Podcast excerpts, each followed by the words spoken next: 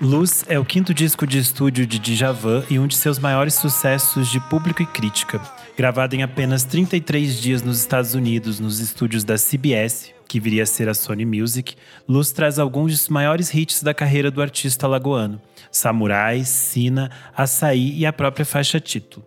Esse é um marco importante para a internacionalização de Djavan, pois Luz contou com produção de Ronnie Foster, uma lenda do soul e do jazz, e recebeu elogios de ninguém menos que Quincy Jones. Eu sou Renan Guerra, esse é o Clássicos VFSM e hoje eu tô aqui com o cantor e compositor César Lacerda. Seja bem-vindo, César. Poxa, que maravilha participar desse podcast que eu adoro, sempre ouço, e ainda mais para falar de Djavan, que eu sou super, super fã. Vai ser uma delícia. Para começar, eu acho que seria legal você apresentar um pouco do seu trabalho, né? Dizer o que, que você lançou recentemente, para quem ainda não te conhece. Eu sou cantor e compositor. Lancei meu primeiro disco em 2013. Ele se chama Porquê da Voz. E de lá para cá, nesses últimos nove anos, eu lancei é, cinco discos. O último foi no ano passado. Ele se chama Nações, Homens ou Leões e é um disco assim que tenta refletir sobre temas espinhosos como crise climática, o avanço da tecnologia digital, a herança, as heranças da colonização, mas sempre com uma perspectiva esperançosa, mesmo tratando de temas assim complexos. É um disco que tem participações muito especiais, como da minha irmã, a Malvinha Lacerda, da Xênia França, do Marcelo Genesi, da Felipe Cato, da angolana Aline Frazão, do norte-americano o Ben Lamar Gay. E é um disco que foi produzido por mim. Eu programei o disco todo no telefone celular, de certo modo é uma forma crítica, é, esteticamente crítica de olhar para esses temas, né? É, apesar dos, de eu vir assim da MPB, é um disco nesse território da música eletrônica. Muito legal. E como que você é influenciado pelo Djavan? Assim, você lembra a primeira vez que você escutou esse disco Luz? Você sabe que eu fiquei pensando hoje, né, com essa coisa da gente gravar aqui, e aí eu fiquei na dúvida se eu teria ouvido primeiro o Luz, ou se, é, digo assim, de forma, o disco de cabo a rabo, né? Ou se teria sido Malásia, porque eu tenho uma lembrança, assim, de ter ouvido muito cedo o Malásia, mas eu acho que foi o Luz mesmo que eu ouvi pela primeira vez, e é um desses discos impressionantes, porque as canções do Djavan, mesmo que você não conheça Djavan, você conhece as canções do Djavan. E foi muito curioso, assim. É um disco de hits, né? É, quase que todas as canções ali são, são grandes hits. E, poxa vida, essa coisa da influência do, do Djavan, eu acho que o, o Brasil tem figuras artísticas tão impressionantes, né? Como, enfim, Djavan, Caetano, Gil, Chico, Milton. E quando se se ousa, como é o meu caso, né, é, fazer parte dessa, como o, o, Caetano diz, né, dessa linha evolutiva, é muito difícil assim não não querer saber, né, sobre esses autores e conhecer a obra completa. E o Djavan é um desses casos, assim, quando eu descobri um disco eu fui indo atrás do outro e fui me tornando uma pessoa completamente apaixonada pela obra do Djavan, que é uma coisa preciosa, deslumbrante, fascinante, né? O Djavan é um, uma figura gigantesca. Então, sou profundamente influenciado pelo Djavan. Eu fiquei pensando que eu fui ouvir realmente o Luz enquanto disco de cabo a rabo há, há poucos anos atrás. Mas na prática foi uma experiência curiosa porque eu já conhecia todas, quase todas as faixas. Elas Sim. já faziam parte da minha existência desde sempre, porque Açaí é uma faixa que tá sempre na cabeça de todo mundo, porque já foi gravada em diferentes formas. Samurai também. Sina, eu tenho muito a versão do, do Gil, que era a trilha de Confissões de Adolescente. E eu lembro é que eu tinha essa música muito na cabeça. que maravilha essa lembrança. Eu não lembrava disso, mas isso é maravilhoso. E é, e é muito curioso, né? Porque você pensa o quanto esse disco é um sucesso pop. E eu acho isso muito interessante de ser pensado quando a gente vê que a partir dos anos 90 e também já nos anos 2000, uh, ah, especialmente a partir do olhar da mídia, da mídia especializada que a gente fala, há uma perspectiva de dizer e de tensionar a obra do Djavan por olhares que são um pouco enviesados, eu acredito. Que colocam a obra do, do Djavan num espaço de difícil, de hermética ou de complexa. E eu acho que o pior nível que chega é quando se coloca ela num espaço de nonsense. Como se as letras do Djavan fossem muito complexas e muito é, desconectadas de sentido, né? Uma das coisas que a gente colocou aqui na pauta é que nos anos 90, um jornalista chamado Arthur Chechel, que era um jornalista importante de cultura, criou um prêmio chamado Zoom de Besouro, que é basicamente um trecho da música Açaí, para escolher quais seriam as composições mais nonsense da uh, música brasileira. E o próprio Djavan já falou sobre isso quando ele explicava a letra de Açaí. O quanto para ele era ele não usa necessariamente uma palavra para isso, mas é, dá para ver que ele fica incomodado com essa sugestão de que as suas letras são é, vazias de sentido. E acho que a resposta mais importante para isso é que essencialmente as pessoas sabem cantar essas músicas e elas entendem de diferentes formas, mas elas entendem coisas possíveis a partir disso, né? E eu acho que o interessante da obra do Djavan é a gente descobrir esses significados. Essa premiação do Xexé, eu acho que assim, primeira coisa é que essa premiação tem um tom, assim, de certo modo irônico, mas eu acho que ela, em alguma medida, ela denuncia algo da, da falta de, de riqueza de percepção do próprio Chechel. No sentido de que essa ironia faz mais mal para o Chechel, a meu ver, do que para o Djavan. Mas tem uma coisa que me chamou a atenção, que as canções é, que, que foram os versos né, específicos de canções que foram votadas ali eram canções que falavam sobre temas é, da natureza, né? É, refazenda, me relembra Açaí. agora.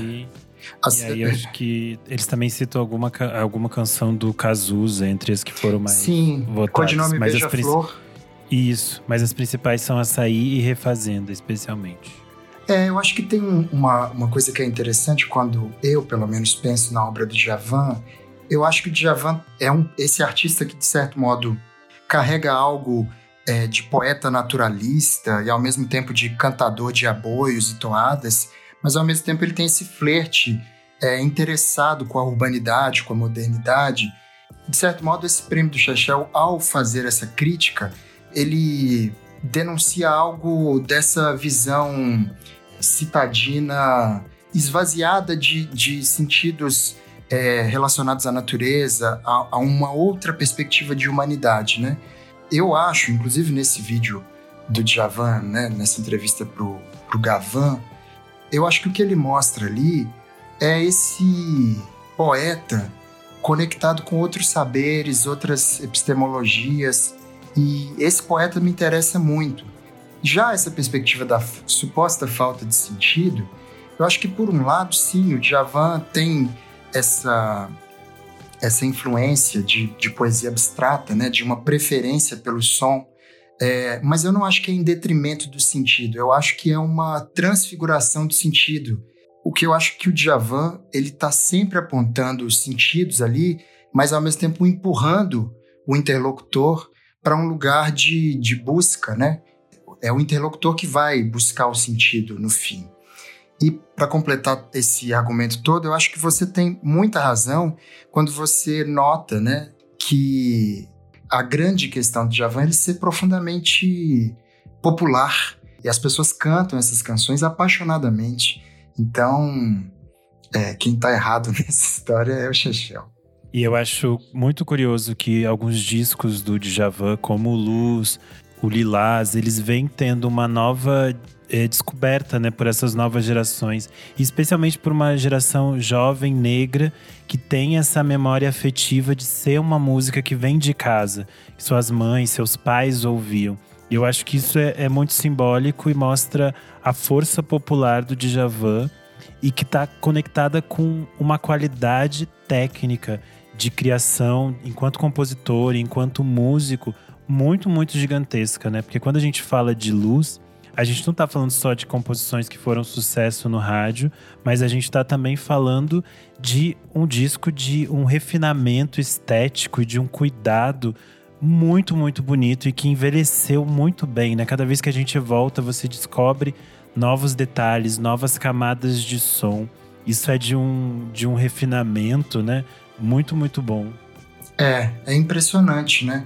Eu acho que os movimentos negros diversos têm apontado com frequência para essa questão, que é a questão da oportunidade, né? Se as pessoas negras no país tivessem tido oportunidade, talvez o Brasil fosse é, um país de, de muitíssimos, talvez não, possivelmente ou certamente, o Brasil teria sido um país de, muita, de muitos talentos e talentos do quilate de um Djavan, né? Acho que o Djavan, eu fico pensando, por exemplo, quando o grupo Revelação é, regrava Sina, eu acho que o que está, de certo modo, evidenciado é essa possibilidade de compreensão que existe dentro das negritudes brasileiras de que há excelência naquilo que se faz, né? É curioso porque as pessoas não olham, eu imagino, né? As pessoas do universo do pagode não olham para o Djavan como um estranho, mas como alguém que, que faz uma música de excelência tamanha e, portanto, a regravação é, é quase que uma, um, um, pedido, assim, né? Uma permissão para adentrar esse território, né? De quase que uma realeza, assim. Então, eu, eu vejo no Djavan essa, essa coisa, eu fico pensando, por exemplo, né? Esse lugar que eu também ocupo de cantor e compositor e de ser uma pessoa negra. É, quando eu paro para pensar em cantores e compositores brasileiros negros que alcançaram nesse território assim, numérico mesmo, mercadológico, né? Dentro do território da MPB, são realmente poucas as pessoas, né? Talvez Djavan, é, Jorge Ben, Milton Nascimento, Gilberto Gil, Luiz Melodia, já um pouco, né, um pouco abaixo em termos numéricos. Enfim, o que eu, o, o que eu tô tentando dizer, de certo modo, é como que o Djavan é uma espécie de totem, né, nesse lugar. É uma figura que a gente se espelha e, e e busca alcançar algo que ele foi abrindo portas. Me parece que tem algo nesse sentido, sabe? Sim, e é interessante a gente notar que nessa fase do início dos anos 80, né, ele vinha de momentos de discos que já tinham determinado sucesso popular. Então a, a gravadora aposta nele aqui em luz e ele vai para os Estados Unidos e é um processo bastante curto, se a gente pensar, né? 33 dias eles ficam lá e ele finaliza o disco com toda essa complexidade de, de camadas sonoras. E eu acho importante a gente destacar que em toda a fase do início dos anos 80, o Djavan era acompanhado pela banda Sururu de Capote, que é uma banda que surgiu bem nessa virada dos anos 70 para os 80 a banda acompanhava ele na turnê do disco Alumbramento e é um grupo que vai acompanhar ele em todo esse início dos anos 80. Vai estar tá no disco Seduzir, vai estar tá aqui em Luz e vai aparecer em Lilás. E que é uma fase muito que a gente pode dizer meio de ouro da carreira do Djavan, porque a gente vai ter todo esse refinamento, todo o sucesso popular e eu acho que marca muito a imagem do Djavan que as pessoas conhecem, né? Porque a gente tem faixas muito icônicas. E, eu acho que também é muito interessante a gente pensar nessas conexões internacionais, né? Como eu falei na abertura, o disco é produzido pelo Ronnie Foster, que é um nome muito fundamental do soul e do jazz norte-americano. E ainda tem uh, o que eu acho que é uma das coisas mais chiques que existe, que é Steve Wonder tocando uma gaita pro, pro Djavan em Samurai. É tipo na versão de, do CD, essa é a faixa que abre né, o CD. Na versão do vinil, essa música vinha como abre do lado B, eles inverteram. Mas é muito chique hoje em dia você abrir o, o disco e ter o Steve Wonder tocando uma gaita, né? Sim, sim. É uma. Eu já até ouvi uma história de que parece que num papo de estúdio o Ronnie teria dito ao Djavan assim, poxa, é, e o Steve Wonder, você gostaria de tê-lo no disco e tal? E aí o Djavan diz, olha, eu só acho que a gente não tem a canção para ele participar, né? Mas aí o Ronnie meio que insiste nessa história, o Steve Wonder topa, e o Djavan parece que compõe, assim, de um dia para o outro Samurai, né? Ou seja, era um momento de tanta criatividade, né? Que uma canção como essa surge assim da, da noite pro dia. Bom, você vinha falando da, da banda, né? O Sururu, e tem umas coisas que são muito incríveis nesse disco, né? O Moacir Santos é, se eu não me engano, ele faz o arranjo de capim. Ele nessa época já vivia nos Estados Unidos. E tem uma coisa que é, que é curiosa, assim, dessa. Enfim, dessa relação das Américas, né? O disco, as pessoas que. O Ronnie toca teclados no disco, se eu não me engano, e as figuras dos Estados Unidos que tocam, é, além da banda, é bateria e baixo, né? O Laboriel, que é um baixista mexicano que já vivia lá nos Estados Unidos nessa época, e o Harvey Mason, que toca bateria. E é curioso, assim, esses discos. Depois tem, sei lá, o, o Ronnie faz o calor do Guilherme Arantes, também tem o Realce do Gil mais pra frente, que é feito nos Estados Unidos. Eu acho que tem uma coisa interessante de que os norte-americanos, quando olham para o Brasil, em termos de, de, de harmonia e melodia, eles parece que têm um certo, uma admiração tão profunda que nesses discos muitas vezes não entram instrumentistas harmônicos assim. Fica muito essa coisa da cozinha né? Que é essa, essa especialidade ali do sobretudo do Ronnie né? Nessa coisa da, da black music mas é interessante né olhar para essa perspectiva assim desse interesse dos norte-americanos por essa por essa questão melódica e harmônica do Brasil é, eles não compreendem tanto samba, por exemplo, né? A coisa da percussão fica Sim. um pouco isolada. É curioso isso. Eu acho que é interessante também, você falou um pouco desse processo de existir a composição em pouco tempo. E também é importante a gente pensar no que na formatação da indústria nesse, nesse momento, né? Que é essa, essa fase que vai dos anos 70 até os anos 90 e que basicamente a gravadora realmente dava dinheiro para o artista ficar lá criando, né? E esse é um processo Sim. que basicamente não existe hoje em dia. Mesmo artistas muito grandes, eles não têm esse espaço de, de criação coletiva dentro do estúdio. É muito raro. E eu acho isso muito marcante nessa fase. E eu acho muito simbólico que o Djavan tenha tido essas, essas oportunidades e tenha utilizado elas de uma forma tão sábia e tenha produzido esses discos tão maravilhosos, né? A gente falou de de samurai, e é curioso que ele foi o, o, o que seria hoje o primeiro single né, do, do disco, e ele ganhou um clipe no Fantástico, que na época era uma honra muito grande, muito pop Sim. mesmo, né? De estar no, no Fantástico. E ele é um clipe muito bonito. E é mais um caso daqueles clipes que a gente tem acesso hoje em dia no YouTube numa qualidade bem aquém do que merecia. É, eu sempre vira e mexe, eu falo aqui no programa que os clipes do Fantástico são, tipo, uma, basicamente a nossa pré-MTV, a nossa formação musical brasileira. E eu acho muito importante que em algum momento a Globo disponibilizasse isso na qualidade merecida, né? Mas até o momento a gente só tem no YouTube numa qualidade meio estranha. Sim. Mas o clipe de Samurai é lindo. É, o Djavan tem aquela história, né, maravilhosa do Caetano sendo júri, né, no festival e, e chamando o Djavan de meu namorado fazendo um pouco troça, assim, mas ao mesmo tempo não, né? Essa indefinição é, homoafetiva do Caetano, né? Proposital. Isso tudo mostra, assim, também um, um lugar é, rico do Djavan como uma espécie de sex symbol da época, né? É muito, é, o Djavan sempre foi é, é uma, é uma coisa é, meio é, impressionante assim, né? Um compositor deslumbrante, um instrumentista deslumbrante, um cantor deslumbrante e um sex symbol maravilhoso. Assim, é, é muita coisa numa, numa pessoa só. Você já ouviu as, as histórias que a Glória Maria conta? Se não me engano, acho que é no programa do Porchat que ela fala isso. Mas ela conta que nos anos 80, ela era, ela ainda é, mas ela era muito mais apaixonada pelo Djavan. E ela meio que perseguia ele. Então, assim, Djavan ia fazer show, não sei aonde, ela tava, ela ia. Ela ia em todos os lugares, as amigas dela diziam: Glória, chega de ir atrás do Djavan em todos os shows, ele vai ficar assustado. e são é umas histórias assim de, de encantamento, né? Eu acho que ele tinha. Ele ainda tem, mas ele tinha nos anos 80 essa coisa de. essa magia, esse mistério. E a gente vê também pelo, pelas roupas que ele usava nas fotos. Ele tá sempre muito, muito bonito e muito moderno e muito misterioso. É, isso, isso inclusive é curioso. É, duas coisas. Primeiro é que é difícil encontrar material sobre o Djavan, né?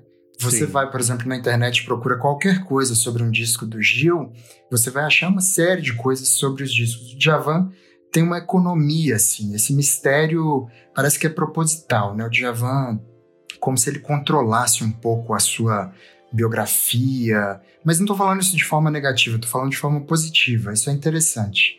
E você falando essa coisa da Glória Maria, eu me lembrei, é, tem dois vídeos assim nesse lugar da MPB empurrando o patriarcado brasileiro para o lixo, que, que são maravilhosos, né? Primeiro, o, o beijo da Betânia e da Calcanhoto, né? Cantando Depois de Ser Você, que é lindo, e Caetano e Djavan cantando junto Sina. Eu imagino que em algum programa da Globo também, né? Você sabe do que eu tô dizendo, né? Eu sei, eu só não lembro que programa é, mas é algum especial do Caetano, eu acho, se eu não me engano. É alguma coisa assim que eu sei que ele chama o, o Djavan pro palco. Não, é o contrário. O Djavan chama o Caetano e aí o Caetano fica assim, mas eu, será que eu dou conta? Uma coisa assim meio fazendo, né? e aí eles cantam e é uma cena assim é lindo de ver aquela coisa que você fica meio de voyeur vendo aquela cena com aquela música e é lindo, é uma coisa preciosa.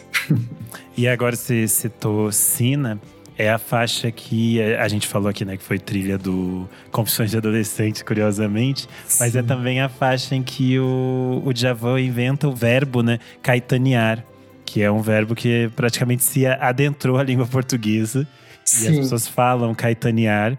E eu acho muito interessante que na faixa o Djavan usa Caetanear. E no mesmo ano, o Caetano gravou essa música também no disco é, Cores Nomes. E tem a participação do Djavan. Em alguns momentos, no início da música, ele vai também utilizar o verbo caetanear, mas no final o Caetano faz uma brincadeira e, e, e usa o Djavanear. E ele, ele até brincou em algumas entrevistas que era meio que para aliviar o tom da responsabilidade de ter um verbo que seria caetanear. e Djavanear também se, se, transformou num, num verbo simbólico, porque é, é, quando você diz caetanear e Djavanear, você já entende o que é, porque é algo muito específico e muito claro para quem conhece a obra dos dois, né? É maravilhoso isso. Eu fico pensando que o Brasil tem esse, essa destinação o intelectual brasileiro, a intelectual brasileira, enfim, tem essa destinação de tentar compreender essa complexa identidade brasileira, né? E de certo modo isso migrou depois da semana de 22 com muita força para a canção popular. E aí é curioso, assim, porque eu, eu sinto e, e aqui até numa análise assim afetivamente hiperbólica que essa é um pouco a, a visão do, do Djavan a reflexão dele, né, assim, uma a sina do Brasil, de certo modo, é essa euforia, né, esse irremediável neon. E, de certo modo, eu, eu imagino que o, o Djavan tenha elencado, assim, o, o Caetano como essa, enfim, essa figura que organiza o movimento, né. E o Caetano, muito sabiamente, eu, eu não acho que o Caetano tá errado quando ele fala aquelas coisas assim, eu sou menos musical que os meus pares, essas coisas assim. É um reconhecimento é, de fato real, do domínio técnico dele, ele reverte isso, né? Ao dizer, ao colocar o Djavan nesse lugar, né? É, quase que como um porta-bandeiras. Eu, eu acho lindo esse encontro deles e acho lindo que o Gil, anos depois, coloque a colher dele nessa história, tirando. É, eu acho linda a versão do Gil porque tanto em cores, nomes quanto em luz existe essa coisa do dessa batida entre afoxé e jexá, enfim. É, e o Gil retira isso, né? Ele, ele torna a canção mais lenta. É, é lindo o arranjo Sim. do Gil. É outro espaço, né? Eu acho que você falou um pouco da. Lá no início, retomando, né? Você tinha falado um pouco sobre essa questão de como o, a poesia do Djavan se conecta também a essas imagens de natureza, a esses diferentes Brasis. E eu acho que aqui no disco a gente tem é, muitos desses cenários, né?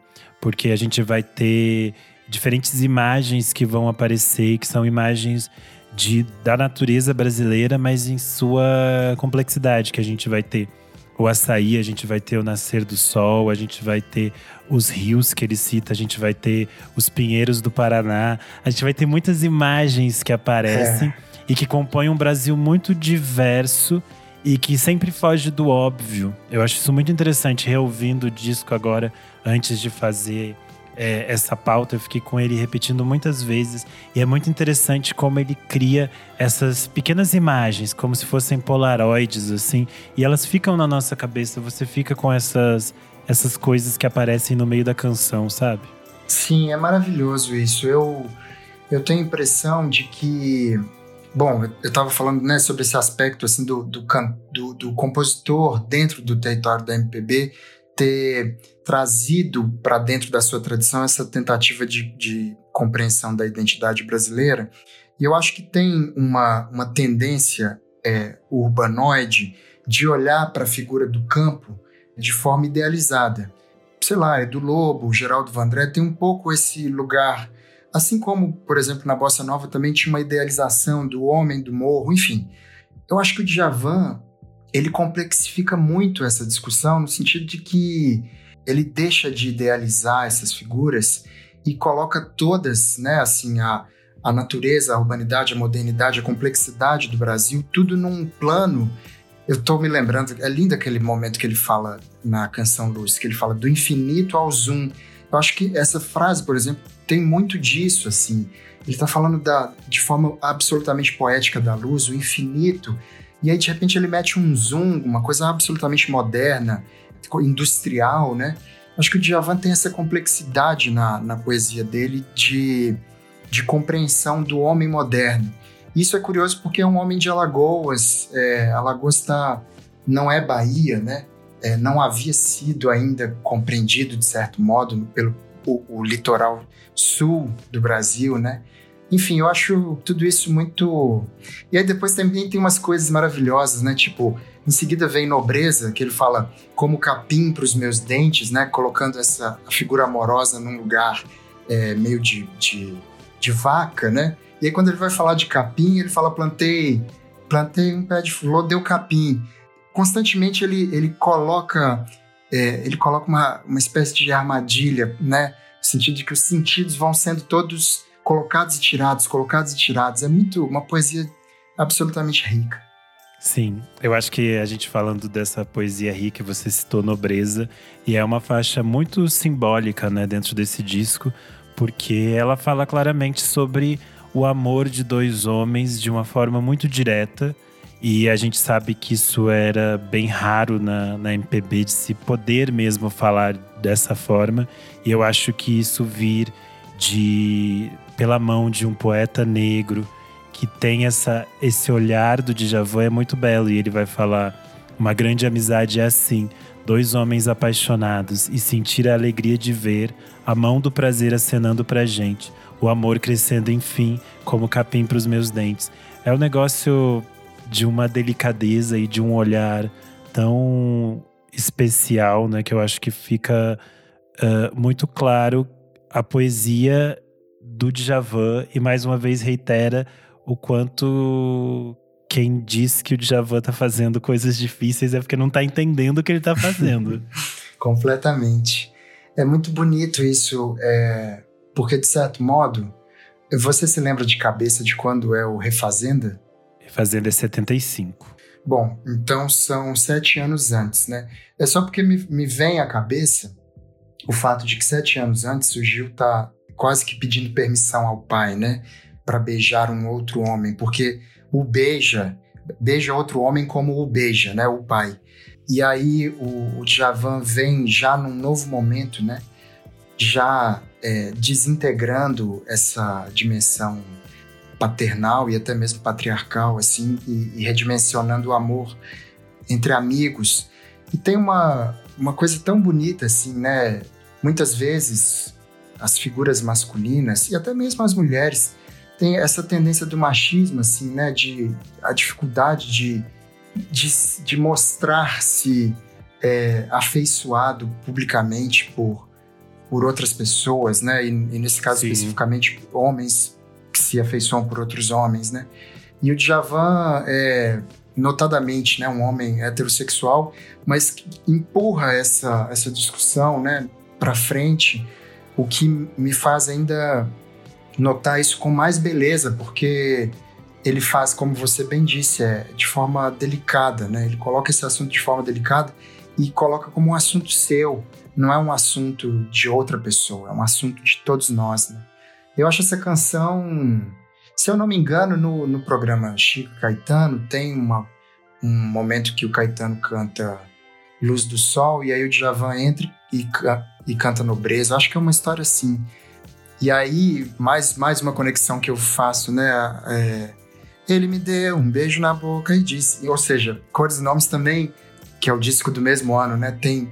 Eu acho que era um assunto que, que vinha chegando no Brasil, a necessidade de desse assunto deixar de ser um assunto escondido, né? O Brasil já estava saco cheio, pense bem, né? Há 40 anos atrás, o Brasil já de saco cheio disso, ou pelo menos essas figuras tentando trazer o assunto para a luz.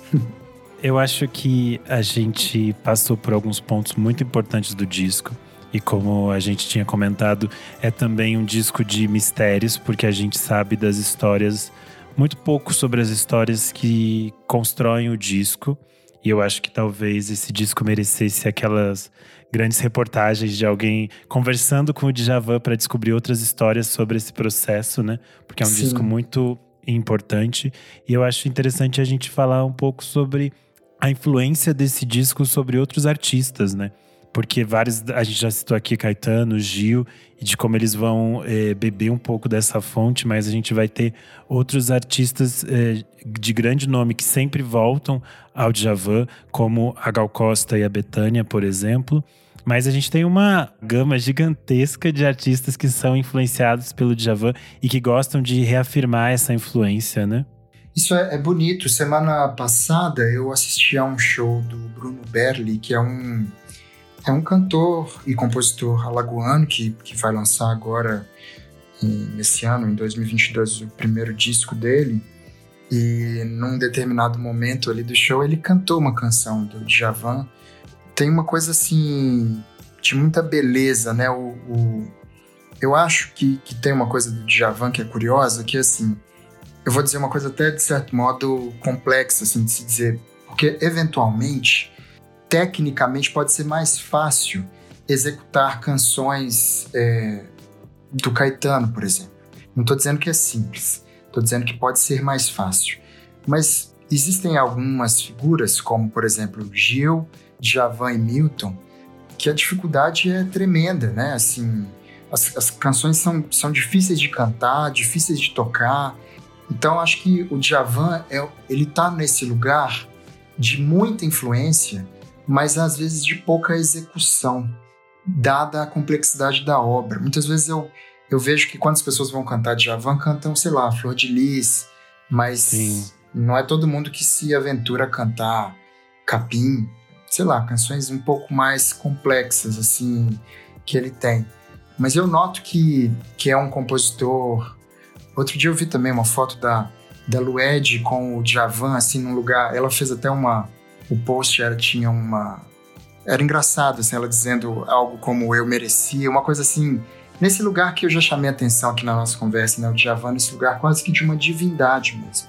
Ele, tem, ele é um nome muito forte, né, para esses artistas jovens dessa nova geração que está fazendo música, como a Lued, o Fabrício, o Jonathan Fer. Então tem muitos nomes que deixam muito claro a relevância do Djavan na formação musical deles, né? Isso é muito interessante. Eu sinto essa mesma essa mesma questão é, na minha na minha trajetória.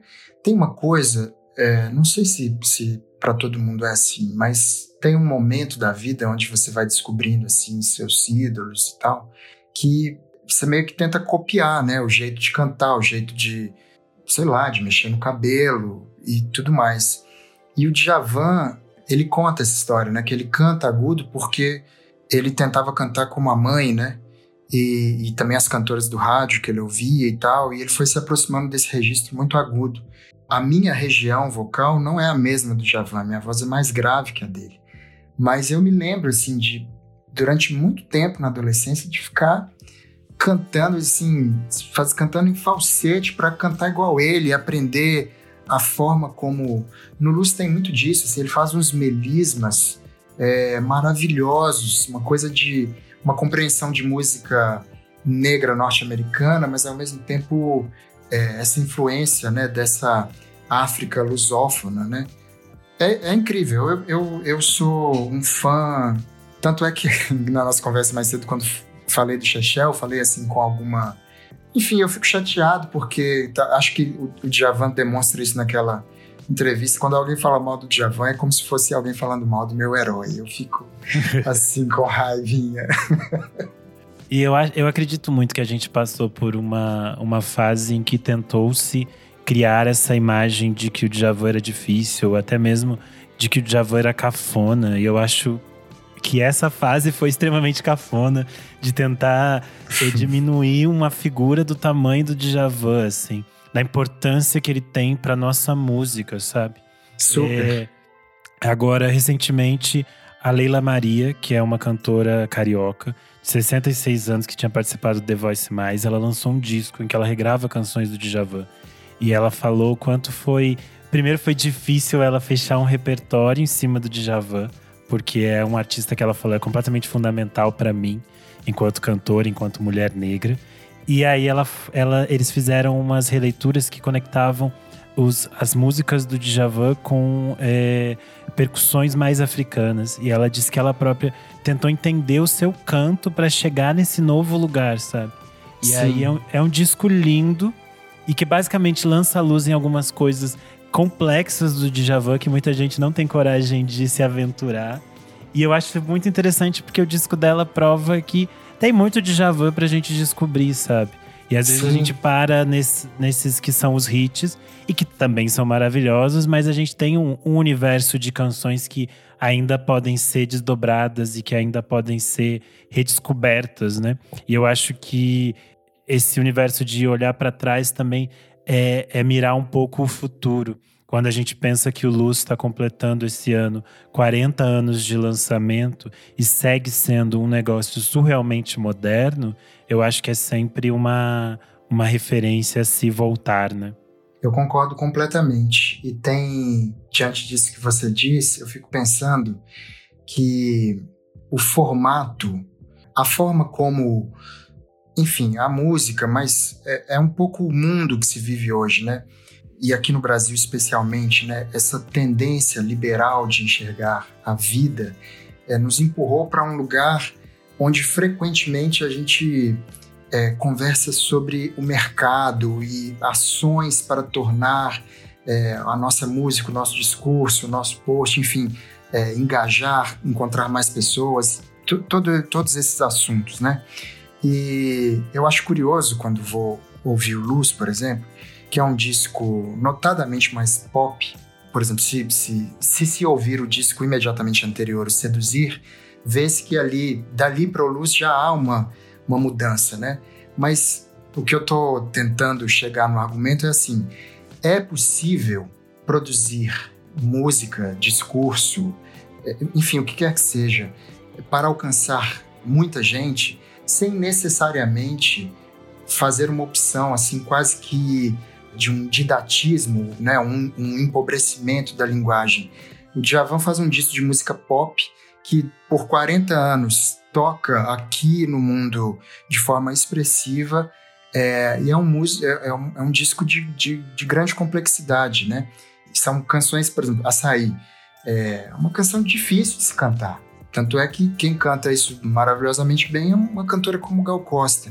É, mas as pessoas cantam isso. Quando você está no show, você olha para o lado e vê, poxa vida, tá todo mundo cantando isso. Então, de fato, é, o Brasil tem essa aptidão, assim, eu, eu, eu confio nisso e, e, e, e tenho, faço essa, esse, jogo os, os, as minhas orações para o tempo de que essa aptidão não, não seja atrofiada, né? Que o Brasil esteja sempre a postos para alargar ainda mais a sua linguagem. O, o, o, povo brasileiro tem essa aptidão, então é importante que a música, as artes estejam a par disso, né? Dessa possibilidade de sempre alargar as linguagens. Eu acho que a gente encerra assim de uma forma maravilhosa. Porque eu acho que é um disco muito, muito bonito. A gente poderia ficar aqui falando milhões de Sim. coisas, né? Mas eu Sim. acho que a gente já abriu muitos caminhos para quem está ouvindo esse programa, para quem já conhece a obra do Djavan, para quem está começando, está querendo entender mais do que é do que é Djavan. E eu acho que ficou um papo muito legal. Eu queria agradecer muito a sua participação, César.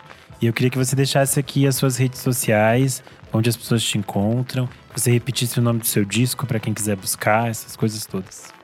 Bom, primeiro te agradecer. Bater esse papo com você foi super prazeroso. E, como já havia dito, adoro podcast, então vou seguir ouvindo. E sobre mim, é, meu nome é César Lacerda com S e as redes sociais são todas o César Lacerda. É, ou seja, instagram.com.br o César Lacerda e por aí vai. E o meu último disco se chama Nações, Homens ou Leões. Maravilha. Eu sou Underline Renan Guerra no Instagram e no Twitter. Você pode seguir as redes do podcast VFSM. É arroba podcast VFSM em todas as redes: Instagram, Twitter, é só acompanhar. Além disso, você pode apoiar o podcast a partir de R$ reais no Padrim. É padrim.com.br barra podcast VFSM. A partir de cinco reais você já tem acesso aos programas com antecedência, você pode acompanhar algumas gravações, tem acesso ao nosso grupo fechado para apoiadores. É isso, muito obrigado. Obrigado. Abração, beijão.